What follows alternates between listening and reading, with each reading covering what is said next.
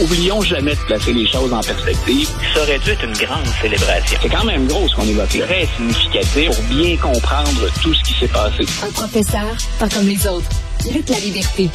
Luc, la mère de tous les complots, c'est bien sûr l'assassinat de JFK. On ne compte plus le nombre de films, de livres, etc. Bien sûr, il y a le fameux film d'Oliver Stone euh, qui dit qu'à peu près tout le monde aux États-Unis est impliqué dans l'assassinat de JFK. Et, là, il y a David Mamet. David Mamet qui est un bon cinéaste, mais qui est un extraordinaire dramaturge. Glenn Gary, Glenn Ross, euh, écoute, euh, va, va demeurer comme étant une des grandes œuvres américaines. Va faire une série sur JFK, une série euh, télé, et ça va être quoi l'angle? Écoute, c'est intéressant parce qu'on va couvrir ça du côté de la mafia. Donc, on prend ça, on prend pour acquis que la mafia est impliquée dans le l'assassinat du président américain, et ça se fait à partir de cet angle-là. Donc, euh, moi, j'ai bien hâte de voir le résultat parce qu'il y a une foule de raisons de s'intéresser à ça. D'abord, JFK, c'est comme incontournable. Euh, et même parfois, pour un prof d'histoire, c'est, ça en est presque trop parce que ben, parce qu'il y a beaucoup d'autres choses à aborder en histoire américaine que l'assassinat de JFK. Mais en même temps, il y a eu tellement d'informations troubles et certaines qui sont potentiellement, hein, qui sont pas juste potentiellement, qui sont crédibles. Euh, c'est toujours intéressant de voir qui revisite ça. Euh, j'ai euh, bien entendu vu ce qu'en avait fait Oliver Stone et j'avais déploré un peu le ah. côté conspirationniste d'Oliver Stone, qui en a rajouté depuis. Hein, il est passé à Québec, c'est quoi, l'année dernière, il y a oui, deux ans? Oui. Donc, euh, il, en a, il en a rajouté un peu sur, le tas de, la conspiration. Ça ne lui, en, ça ne lui enlève pas de, de, de vrai talent, bien entendu, de, de cinéaste. C'est un peu la même chose, semble-t-il, maintenant pour David Mamet. Euh, Mamet, en fait, pas comme conspirationniste dans l'assassinat de, Kennedy, mais il s'est présenté presque comme porte-parole de Donald Trump euh, plus récemment, dans les dernières années. Donc, celui qui se présentait jadis comme un progressiste et qui, je pense, incarnait vraiment ce mouvement-là aux États-Unis, est maintenant vu comme quelqu'un, je le suis quand il parle des woke, euh, mais comme c'est souvent le cas, je débarque du train quand la solution au woke est devenue Donald Trump. Et c'est un peu ce qu'il ben a fait. Et, il a plusieurs... Oui, vas-y. Luc, il y, a deux vedettes, parce qu'on le sait, là, Hollywood, les vedettes sont très, très, très démocrates, là, à 99,9 ben Mais, mais il y, en a deux qui sont très, euh, très pro-Trump. C'est James Woods, euh, qu'on connaît. On le voit plus vraiment avant, mais c'était un comédien qui était très populaire dans les années 80-90. James Woods, très important. Il est Trumpiste à l'os, à l'os. Et David Mamet, effectivement, j'ai vu ça moi aussi sur son compte Twitter. C'est assez particulier. Voilà, puis écoute, et, il, a même, il y est même allé de déclarations très, très controversées. Euh, sur Fox, il s'était permis de dire, parce qu'il parle des woke puis de la mouvance de gauche, que les profs, finalement, pour être prof, il faut être un peu pédophile pour faire ça, que nous serions des, pédophiles dans la profession. Donc, quand je dis, il est allé assez loin, là, on est en dehors de je critique le système, là où je pourrais très bien le rejoindre, puis on a versé dans une forme de, de, de complotisme, puis voir une certaine dérive. Tout ça pour dire, ça fait longtemps que Mamet, comme réalisateur ou comme scénariste, ne nous a pas offert quelque chose. Et j'ai savouré plusieurs de ses œuvres et je partagerai tout à fait ton avis sur Glenn Gary, Glenn Ross et sur euh, d'autres réalisations de, de, la part de, de Mamet. Donc, j'ai hâte de voir. Est-ce que son évolution comme personne au plan des valeurs, on va voir ça quelque part dans le film? L'angle qui place la mafia en avant dans ce conflit-là ou dans cet assassinat-là, moi, je veux voir ça. On va nous parler, par exemple, dans le film de Sam Giancana. Pour nos auditeurs, Sam Giancana était le parrain de la mafia et ils ont partagé, John F. Kennedy et lui, une maîtresse en commun. Donc, euh, ça demeure très intéressant sur le fond. Si jamais on a établi de lien direct entre les deux, Reste que, écoute, si on apprenait ça de Joe Biden ou de Donald Trump, quoique M. Trump, il survit à peu près tout, euh, mais si on apprenait ça de Joe Biden aujourd'hui, si on avait appris ça de Barack Obama, écoute, les, les, les bras nous seraient tombés. Euh, euh, autre temps, autre mœurs, semble-t-il. Mais donc, on, on va parler de, de, de la mafia. Puis en même temps, tu le disais, on est quand même allé chercher des acteurs là-dedans qui risquent de faire déplacer des foules. Euh, c'est rare qu'on va voir Al Pacino, par exemple, et John Travolta à l'écran. Ça va nous arriver dans, dans ce film-là. Pacino et Mamet, habituellement, ça nous donnerait un assez bon mélange. Donc, moi, j'ai bien hâte de voir pour une fois de raison. Le mais j'ai hâte de voir ça, mais, mais tu sais, moi, une de mes idoles, c'est euh, Vincent Bugliosi. Vincent Bugliosi qui est décédé maintenant, mais qui était procureur, puis c'est lui qui avait réussi à, à faire enfermer Charles Manson, par exemple. Euh, Bugliosi, c'est un gars super intéressant.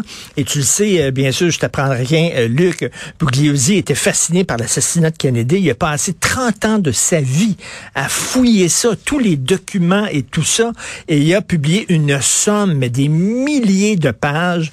Le, titre de son livre, c'est Case Closed, en disant, ben voilà, c'est réglé. Euh, et lui, ça, après avoir tout fouillé, tout regardé, sa conclusion, c'est que Lee Harvey Oswald agit seul euh, agit ça. Je sais que c'est moins spectaculaire que de dire il y avait la mafia, puis il y avait la CIA, puis il y avait le FBI. Des fois, la réalité est plus plate. C'est un gars tout seul avec un gun, puis qui l'a tué. Voilà. Ouais, c'est, mais je pense qu'il y a, il y a l'époque aussi, il y a tout ce qui entourait Canada. Rappelle-toi, ça suit l'échec de la baie des cochons, la crise des missiles de Cuba. Donc, quand on invoque la mafia, souvent, c'est cette collaboration qu'il y aurait eu entre la mafia et le gouvernement américain pour tenter de renverser le gouvernement sur l'île. Il y a la vie personnelle de John F. Kennedy, la guerre froide, puis le passage de Lee Harvey Oswald également en Union soviétique, ses liens avec les soviétiques. Il y a une foule de choses qui viennent dire c'est probablement plus gros que ce que tu viens d'évoquer, puis qui est, hmm. entre guillemets, moins sexy au plan, au plan historique. Il y a toute cette thèse. Moi, l'avant-dernière thèse que j'ai lue, qui, euh, mais euh, pour laquelle on n'est pas capable d'attacher tous les fils, c'est de dire Lyndon Johnson, le vice-président de Kennedy, était derrière ça. Et entre autres, lui, c'était pour protéger. Et ce qu'on disait, grosso modo, je te résume ça plus simplement, là, mais c'est, euh, il venait quelque part protéger les, les fabricants de vente d'armes. Il disait Kennedy s'apprêtait à réduire les troupes au Vietnam, alors qu'on sait que Lyndon Johnson, comme successeur, c'est sous la présidence de Lyndon Johnson qu'on va en arriver à 500 000 soldats sur le terrain, 500 000 Américains pour combattre au, Vietnam. Donc là, ce qu'on tente de dire, c'est pour protéger ses intérêts avec les fabricants d'armes, puis tous ceux qui nous fournissent pour le Vietnam, c'est Lyndon Johnson qui ultimement, puis on sait que les deux hommes ne s'entendaient pas. Il n'y avait pas un grand respect entre euh, Johnson et Kennedy qui, à plusieurs égards, de leurs origines jusqu'à leur comportement et leur personnalité, étaient deux hommes très différents. Euh, Luc, moi j'attends, j'attends le livre qui va dire, j'attends le livre qui va dire, c'est Aristote Onassis qui le fait tuer pour pouvoir marier Jackie. je, suis convaincu que ça va arriver. Écoute, on se met là-dessus tous les deux. On planche ensemble. Je pense qu'on a un best-seller. tu veux me parler de DeSantis et de Biden, Luc? Ouais. Ben écoute, ça fait longtemps qu'on en parle. on dit, ben c'est l'adversaire présumé de Donald Trump qui, lui, avec Nikki Haley, euh, sont probablement les deux plus connus à avoir annoncé leurs intentions et de loin, bien sûr, le plus connu étant Donald Trump. M. DeSantis est en train d'attacher les derniers fils de sa campagne et euh, il procéderait probablement à une annonce aussitôt que la semaine prochaine. Ce qui fait dire ça aux observateurs, c'est que l'argent est en nerf de la guerre. Euh, son Super PAC, l'organisation qu'il ne dirige pas lui, mais qui est associée à sa campagne, qui engrange des fonds, vient de franchir le cap des 10 millions de dollars. Ce n'est pas rien. Et on dit que récemment, M. DeSantis a multiplié les rencontres, les soupers avec de généreux donateurs et que c'était vraiment des gens qu'on avait sélectionnés, euh, sélectionnés soigneusement en raison, bien sûr, de leur potentiel à appuyer une campagne.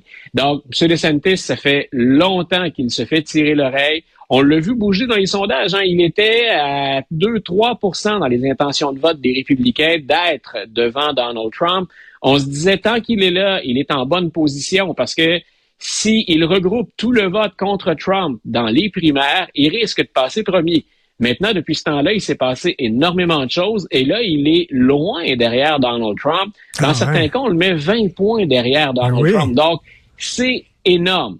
Moi, je pense qu'il continue toujours de miser sur le fait que quand on aura démarré pour vrai, donc à partir de janvier, février 2024, euh, la progression dans les primaires, euh, il, y aura, il y aura, on aura peut-être eu le temps d'apprendre d'autres choses sur Donald Trump et il pense être capable d'aller chercher des appuis suffisants pour livrer une, je pense que ça va être une chaude lutte, mais une chaude lutte à l'ancien président.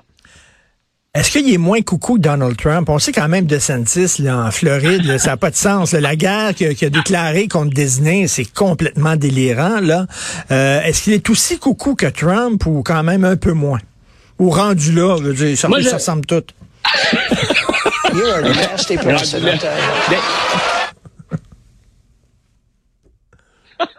Rendu là. Donc, c'est pas le genre de déclaration qu'on attendrait de M. DeSantis, mais il y en aurait d'autres qui pourraient venir. Euh, lui, va exploiter à fond. Je pense que pour une campagne nationale, une fois, imaginons qu'il réussisse à tasser Donald Trump, ce qui ne sera pas une mince affaire, je pense qu'il a de meilleures chances euh, contre Joe Biden parce qu'il peut quand même aller chercher plus de votes en dehors des républicains c'est dans la nouvelle mouvance du Parti républicain. Je dirais que juste avant d'entrer dans la catégorie des coucous, il y a Ron DeSantis. Donc, M. DeSantis est plus organisé, plus structuré, moins emporté que Donald Trump. Euh, et son discours pourrait aller chercher des électeurs ailleurs qu'au sein du noyau dur de Donald Trump. Je pense donc qu'il ferait un meilleur rival à Joe Biden que Donald Trump dans l'état actuel des choses, bien sûr. Mais t'as vu l'enseignante qui a perdu sa job parce qu'elle a montré un film de Disney en sa classe. C'est complètement délirant. En terminant, euh, bien Ben, sûr... regarde, ça, ça oui. commence à, fa- ça commence à faire peur. Richard, juste une anecdote, parce que on dit les démocrates vaincus en Floride, ça vient à de l'eau au moulin de ce que tu es en train de dire. Il y a des gens qui craignent cette culture du bannissement, puis entre autres, là, c'est- c'est- c'est- ça n'a a aucun sens, là, c'est- cette prof-là qui est sous enquête. Euh, il y a il y a une circonscription qu'on n'attendait pas qui vient de passer aux mains des démocrates dans une élection complémentaire.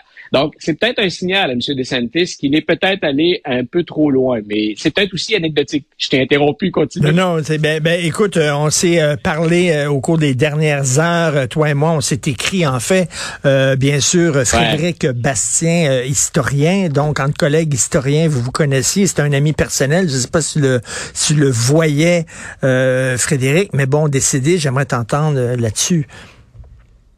Écoute, Frédéric est quelqu'un dont je faisais rarement l'économie euh, de lire ses textes ou encore de le consulter. Euh, on n'était pas des amis intimes, pas aussi proches que toi et Frédéric pouviez l'être, mais on s'est entre autres contacté à plusieurs reprises quand est venu le temps de défendre le cours d'histoire de la civilisation occidentale qui se donne au niveau collégial. Donc Frédéric et moi, chacun de notre côté, on y est allé de papier, on y est allé de, de contact pour protéger le caractère occidental euh, de ce cours-là, puis on y est parvenu ensemble. Euh, mais même lorsque j'étais pas d'accord avec Frédéric, je voulais l'entendre. C'est, et je t'ai déjà dit ça, hein, je trouve qu'il n'y a pas toujours assez de, de- d'enseignants, de profs universitaires, collégiales, qui se risquent à prendre la parole sur la place publique. Et Frédéric le faisait haut et fort. Et ce que j'allais dire, c'est qu'on soit en faveur de ses propos, qu'on l'appuie ou qu'on résiste, rarement, en fait jamais, je pouvais dire Frédéric ne mérite pas une lecture où je peux euh, repartir sans considérer son point de vue. Donc, autant quand on partageait une opinion ou une stratégie que quand on était en désaccord, je voulais savoir Mais- ce que Frédéric avait à dire ou avait à écrire. Je te pose une question quand même, parce que même s'il est décédé, là, on peut quand même le, le critiquer. Je, je veux t'entendre là-dessus, parce que Frédéric, à un moment donné, il était historien, puis il est devenu militant, littéralement militant. Ouais. Euh, selon toi, est-ce qu'un historien devrait se garder une petite gêne et euh, rester quand même neutre? Et, euh, tu sais, un historien regarde l'histoire, dit les faits, et c'est tout. Lui, il a sauté la clôture, il est passé de l'autre bord, Ouais. le militantisme. Toi, tu te sens comment là-dedans? Euh, écoute, c'est probablement une des grandes différences qu'on avait tous les deux. Euh, J'ai toujours considéré, même dans l'espace public, même si je fais de la chronique d'opinion à l'occasion, j'ai toujours considéré que je le fais comme prof, c'est-à-dire en nourrissant l'ensemble des, des l'ensemble des, des, des opinions. On peut sentir dans un texte vers qui va ma préférence ou vers quelle thèse va aller ma préférence, mais je prends toujours la peine d'étayer les deux côtés. Et c'est un peu ce que fait normalement un prof. Frédéric avait franchi cette clôture-là, euh, mais Frédéric le faisait, et j'ai bien aimé d'ailleurs ce que son ami Éric Bédard euh, en a dit. Il a dit oui, c'est un activiste, oui, c'est quelqu'un qui y allait à fond, mais jamais il a négligé le sérieux de son, de son argumentaire et son travail était toujours très minutieux. Disons que j'ai beaucoup moins de problèmes avec quelqu'un qui y va en utilisant des faits, puis en étant très méticuleux, puis en appuyant sa démonstration. Si on doit devenir activiste ou si on, on s'autorise à le faire, faut le faire comme Frédéric Bastien le faisait. Donc, et, c'est là où je disais, quelque part, je trouvais égoïstement pour moi, là, si on parle de mon opinion, c'était un bon complément, Frédéric, pour moi. Ce que je me retiens de faire parfois, Frédéric le faisait et euh, j'aimais. C'est une des raisons qui faisait que j'appréciais le, le- lire. Euh, puis tu vois, finalement, de l'opinion, on en a fait tous les deux. C'était très clair que dans le, le cours d'histoire occidentale, on était tous les deux opposés à ceux qui disaient l'Occident, c'est, et je, caricature bien sûr, mais l'Occident, c'est mauvais. Faut aller vers le, nous sommes des Occidentaux pour le meilleur et pour le pire, avec tout ce que ça implique. Et Frédéric mm. et moi, on disait, bon, on veut bien s'ouvrir au monde, mais faisons-le à partir de ce que nous sommes. Et nous sommes d'abord et avant tout des Occidentaux. Donc, euh, écoute, euh, j'ai pensé comme papa, j'ai trois enfants aussi, j'ai pensé à ses enfants, j'ai pensé à, à, sa conjointe, mais je pense qu'on perd un, un intellectuel important, quelqu'un qui est courageux, mais surtout quelqu'un qui était intelligent, très, très structuré, puis qui avait pas froid aux yeux, soyons honnêtes. Tout à fait. Et euh, le combat pour euh, le cours d'histoire occidentale, c'est un combat qui vous honore tous les deux. C'est un combat important. Merci, c'est toujours un énorme privilège de te parler chaque semaine, Luc La Liberté. Bon ah, week-end. C'est réciproque, Richard Martineau. Bon week-end à toi aussi. Salut.